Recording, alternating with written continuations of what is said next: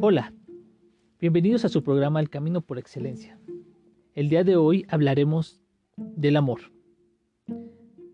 Pero primero vamos a relacionarnos. Demos una sonrisa, un hola o choquemos el puño. Después de haberlo hecho, reflexionemos. ¿Qué es lo que más amas? Ponte a pensar en aquella cosa, aquella persona, aquel lugar o cualquier otra cuestión de lo que más ames.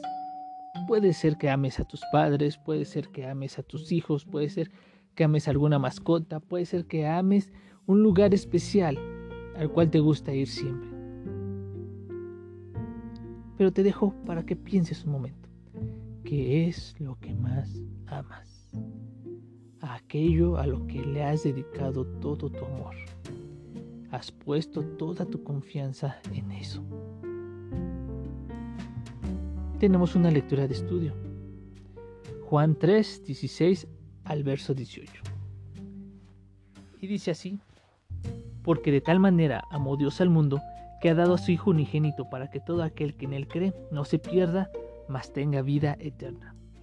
Porque no envió Dios a su Hijo al mundo para condenar al mundo, sino para que el mundo sea salvo por él. El que en él cree no es condenado, pero el que no cree ya ha sido condenado, porque no ha creído en el nombre del unigénito Hijo de Dios. Ahora bien, consideremos con atención, ¿qué hizo Dios por el ser humano? Inmediatamente, al escuchar esta pregunta de ¿qué hizo Dios por el ser humano? Tú me puedes decir, porque de tal manera amó Dios al mundo, o sea, amó Dios al mundo, que dio a su Hijo unigénito. Pero lo podríamos concretar más lo que Dios hizo por el ser humano es que lo amó con tal intensidad que se desprendió de lo más preciado, su Hijo unigénito. Sí, se desprendió de lo más preciado que tenía, su Hijo unigénito. Anteriormente hemos hablado del Hijo, ¿verdad? El Hijo unigénito, quien era Jesús, quien es Jesús, el Mesías. Pero ¿A qué envió Dios a su Hijo? Inmediatamente se te va a venir a la mente lo que leímos, para salvar al ser humano de su condenación por el pecado. A eso mandó Dios a su Hijo, a salvarnos, a nosotros los seres humanos de nuestra condenación por nuestro pecado. Nuestro pecado es haberle fallado a Él y no seguir su voluntad a través de su palabra. Pero bien, después de contestar estas preguntas y haber tenido esta lectura, vamos a aprender. Aprendamos. El amor que se menciona de Dios es el ágape. Su característica principal, más distintiva, es la falta de interés propio. Sí, si bien vemos es el ágape, recordemos que existen cuatro clases de amor en el griego. El primordial es el ágape el amor desinteresado, el que tiene Dios, el incondicional, el amor filial, el filos, que es el amor de amistad, el amor eros, que es el amor pasional de hombre con mujer, y el amor astargos, el amor de familia. Pero en esta ocasión estaremos hablando del ágape, incondicional, el que no muestra un interés propio. Este procede de un corazón que protege y se preocupa por los demás. Algo así como muchas veces vemos que se enfoca más o se enfatiza más eh, de madre a hijos. Siempre da un amor desinteresado, lo protege y se preocupa siempre por él. Pero aquí estamos hablando de Dios. Él protege y se preocupa por los demás, por su creación. El amor de Dios es mucho más que una simple emoción. No es algo de que hoy lo tengo, mañana se me va, porque te portaste mal, porque hiciste esto mal, ya no te amo, ahora sí te amo porque te portaste bien. No, ahora no es así. Es mucho más que esa simple emoción. Es un amor activo, es el fruto principal del Espíritu. El amor de Dios es inmutable, es leal, es fiel, digno de confianza, es constante, tiene un compromiso permanente, está dirigido hacia los demás. Vamos entendiendo ahora este amor, ¿verdad? Está interesado en los demás. No es un amor egoísta en el cual está interesado en sí mismo, en que si me amas, te amo, si me das, te doy. No, está hablando de un compromiso que está dirigido hacia los demás. La misión del Hijo es motivada por el amor supremo de Dios hacia el mundo. Sí, imagínate, Dios envió una misión a su Hijo unigénito, a Jesucristo, al Mesías prometido, que estaba motivado por el amor supremo de Dios hacia el mundo, este mundo malvado, este mundo pecaminoso de seres humanos que nos encontramos en rebelión contra Él. Y tú me dirás, no, pero si yo soy una buena persona, yo no le hago daño a nada. O mejor dicho, yo no le hago ningún daño a nadie. Pues déjame decirte que si no has cumplido con uno de los mandamientos, con tan siquiera un solo mandamiento de Dios, estás en rebelión contra Él. Tú me puedes decir, no, es que yo no he matado, ¿no? Pero a lo mejor te has quedado con algo que no era tuyo, has hablado mal de tu prójimo, has codiciado algo de tu prójimo, le has faltado el respeto a tus padres, no has honrado como debiera a solamente a, a nuestro Creador, a nuestro Dios. Eso es rebelión contra Él. Déjame decirte que creer en el nombre incluye confianza y compromiso con Cristo como Señor y Salvador. Y esto trae como resultado recibir una nueva naturaleza. Sí. Estamos viendo que realmente necesitamos incluir la confianza en el compromiso. Así como Dios incluyó su confianza y su compromiso hacia nosotros al amarnos y enviar a Jesucristo a una misión para darnos salvación, para morir por nosotros, para que nosotros podamos creer en Él. De nuestra parte también es necesario incluir confianza y compromiso en Cristo como Señor y Salvador para poder obtener esa nueva naturaleza de la cual hemos hablado anteriormente. Ser hechos hijos de Dios. No ser unas simples personas, sino ser hechos hijos de Dios. Debemos entender que este amor es inmutable como lo hemos hablado. No cambia, no tiene variación de sombra. No está diseñado para tener una variación. Está diseñado para ser leal, para proteger, para estar ahí siempre al pie del cañón, sin importar lo que pase. Pero claro, hay un solo objetivo, el que nosotros lleguemos al conocimiento de Él para obtener su salvación y gozar de esa nueva naturaleza que es ser llamados hijos de Dios. Pero bien, después de haber aprendido, vamos a contestar.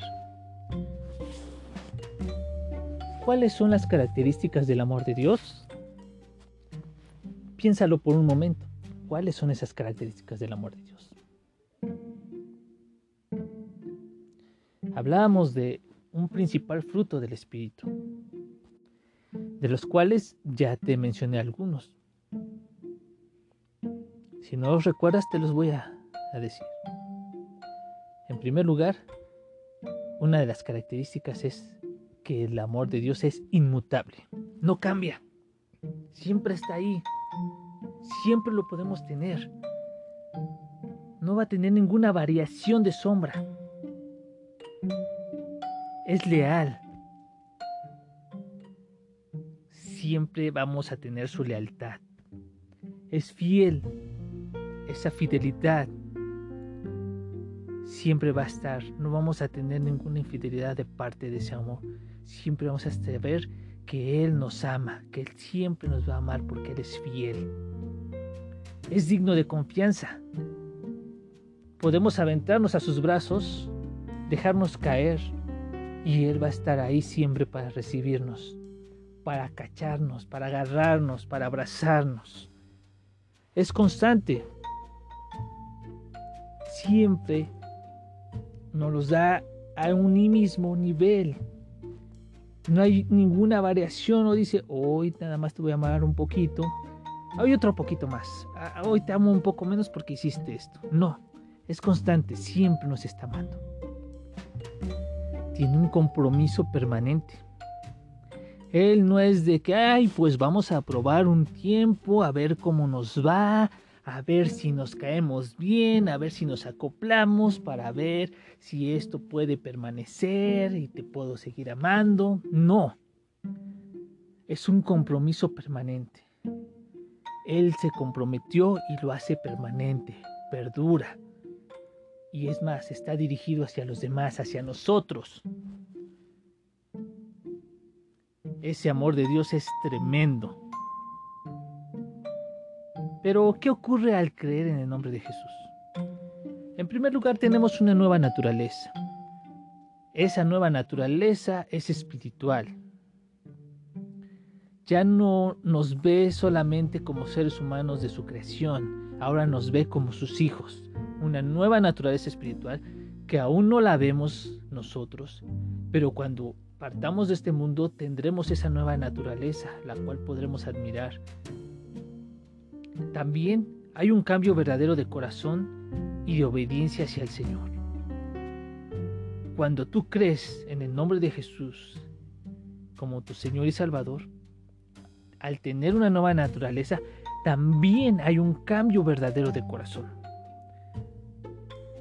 todo lo que hacías ahora se vuelve diferente, se transforma, ahora solo quieres hacer la voluntad de Dios. Eso no va a quitar que sigas con tus actividades normales, sino que esas actividades normales que tú realizas cotidianamente, es decir, cada día, se van a acoplar a las cosas de Dios. No al revés, no las cosas de Dios se van a acoplar a tus cosas cotidianas que vives diariamente sino que esas cosas que tú vives diariamente o realizas se van a acoplar a la voluntad de Dios. Y también habla de la obediencia. Esa obediencia que Dios está dando siempre hacia nuestras vidas. Pero es más, esa obediencia hacia el Señor es de nos, por nuestra parte. Nosotros tenemos que dar esa obediencia. Somos obedientes.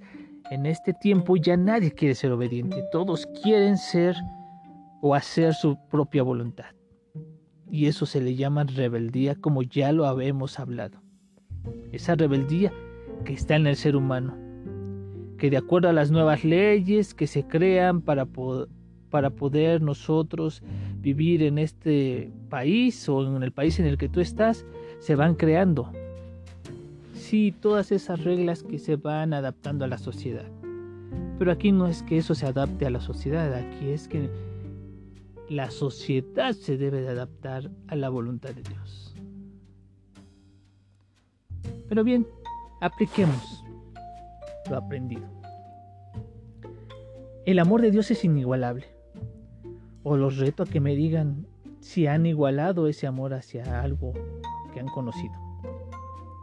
No es una simple emoción. No es algo que nada más me nace hoy y por mi estado de ánimo me lo encuentro grandioso y ahora mañana mi ánimo es menor y por eso ya no lo encuentro tan atractivo. No. No es una simple emoción. Recuerdo un profesor en el Seminario Teológico El Nuevo Pacto, donde estudié. Había un predicador que vino a darnos una enseñanza, un maestro, que decía, la unchón o la emoción? ¿Por cuál te decidías? ¿Por la unción o por la emoción? Y entonces uno tendría que saber qué era lo que estaba pasando en su vida. Si realmente el amor hacia Dios era solo una emoción o realmente era la unción de Dios que estaba en tu vida. ¿Es realmente amor activo hacia los demás o realmente es un amor emocional? Pero creo que realmente debe ser un amor activo hacia los demás. Y ese amor de Dios es activo hacia su creación. Nosotros recibimos ese amor activo de Dios y al creer en Jesucristo nos da una vida eterna espiritual. Así es que recibimos el amor, creemos en Jesucristo y tenemos la vida eterna asegurada. Es muy sencillo, ¿verdad?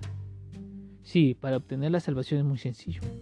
Lo que muchas veces no es sencillo es el poder seguir la voluntad de Dios. Teniendo una nueva naturaleza espiritual delante de Dios, hay que evitar así hacer lo que está contrario a Él. Ahora bien, la condenación de nuestro ser malvado y pecaminoso hay que evitarlo. Ahora bien, tenemos nosotros que seguir amando a Dios y dejar que nos ame, creer en Jesucristo, seguir ese amor activo de Dios, hacer su voluntad, no hacer la nuestra. Porque muchas veces decimos que queremos hacer la voluntad de Dios, pero hacemos la nuestra. Y que nadie nos puede decir nada, porque la ley de mi país me protege. Y realmente no es así. Las leyes han sido puestas para podernos ayudar, para poder corregir al que esté en un error. Pero si tú consigues hacer de tu vida una persona íntegra, vas a poder continuar con las con las cosas que tienes sin infringir la ley. Pero te tengo un desafío. Te tengo un desafío el día de hoy. Ese desafío es no solo basta en recibir su amor, es necesario creer en Jesucristo para tener la vida que no envejece, es decir, la vida eterna. Recibe su amor y cree en Jesucristo como tu Señor y Salvador. No lo rechaces, no condenes tu vida. Mejor ten esa bendición, esa herencia eterna. Pongámoslo en las manos del Señor. Oremos. Vamos a expresar a Dios el agradecimiento de haber sido llamados por Él y recibir su amor. Dios, te damos gracias porque tu amor nos ha impactado, nos ha llenado y nos ha mostrado que tú estás ahí. Y agradecemos de tu amor por lo bueno que has sido. También te pedimos que queremos compartir a otros de este amor. Es necesario que todos conozcan de este amor que tú tienes. Un amor como lo pinta el mundo, que es pasajero, sino este amor que es inmutable, que es activo. Y si alguien tiene necesidad de algún amor o de alguna otra circunstancia de salud, Señor, ponemos en tus manos a esas personas para que ellos puedan ser sanados, puedan ser resueltos sus circunstancias. Ahora bien, memoricemos en el corazón. El que en él cree no es condenado, pero el que no cree ya ha sido condenado porque no ha creído en el nombre del unigénito Hijo de Dios. Este versículo es Juan 3, 18, que habla sobre el amor de Dios, que en el que, que en el que Él cree no es condenado, pero el que no cree en Él ya ha sido condenado porque no ha creído en el nombre del unigénito Hijo de Dios. Así es que su amor ha sido tan grande que nos ha traído salvación a nuestras vidas rebeldes. Me despido mis hermanos y amigos en Cristo, deseándoles un buen día. Tengan siempre presente que Dios es lo mejor en nuestras vidas. Hasta pronto.